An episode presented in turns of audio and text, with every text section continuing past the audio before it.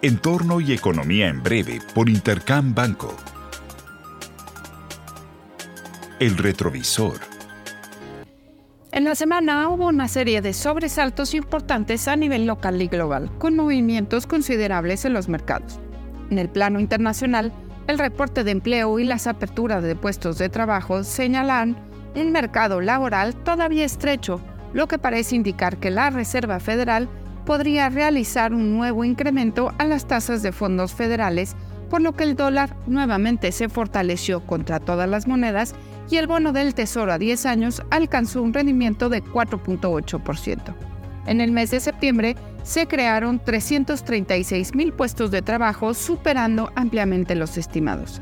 Además, los indicadores adelantados de actividad económica señalan que la economía sigue fuerte, aunque se modera el avance en servicios.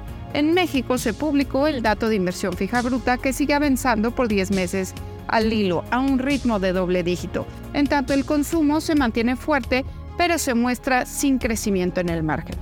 Pero probablemente la pieza toral que sacudió a los mercados locales fue el anuncio por parte de los grupos aeroportuarios sobre la modificación en las bases tarifarias de los aeropuertos. Hay que recordar que las concesiones son un negocio que de manera inherente traen consigo un riesgo regulatorio. Sin embargo, al considerar el marco legal actual, parece que el movimiento fue exagerado, dado que no existe mucha mayor información al tiempo que las concesiones tienen una garantía implícita en el capital invertido. Panorama. Esta semana la atención se centrará en las cifras de inflación del mes de septiembre para Estados Unidos, México y China, así como la publicación de las minutas para la Reserva Federal y Banco de México correspondientes a sus más recientes anuncios de política monetaria. En Estados Unidos, los estimados para la inflación al consumidor apuntan a una ligera desaceleración en su lectura anual a 3.5% desde el dato previo de 3.6%, luego de un ligero repunte.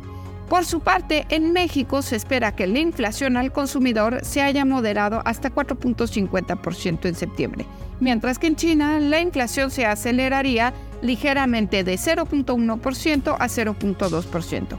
En lo que respecta a las políticas monetarias de la Reserva Federal y de Banco de México, habrá que poner atención a los respectivos comunicados, ya que la información más reciente indica que ambos podrían mantener su estancia restrictiva por más tiempo del anticipado inicialmente. Adicionalmente, se publicarán los datos de balanza comercial de China y la producción industrial en la eurozona. Les deseo una muy buena semana. Yo soy Alejandra Marcos.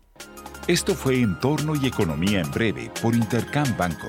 Síguenos en redes sociales y consulta nuestro podcast en intercam.com.mx.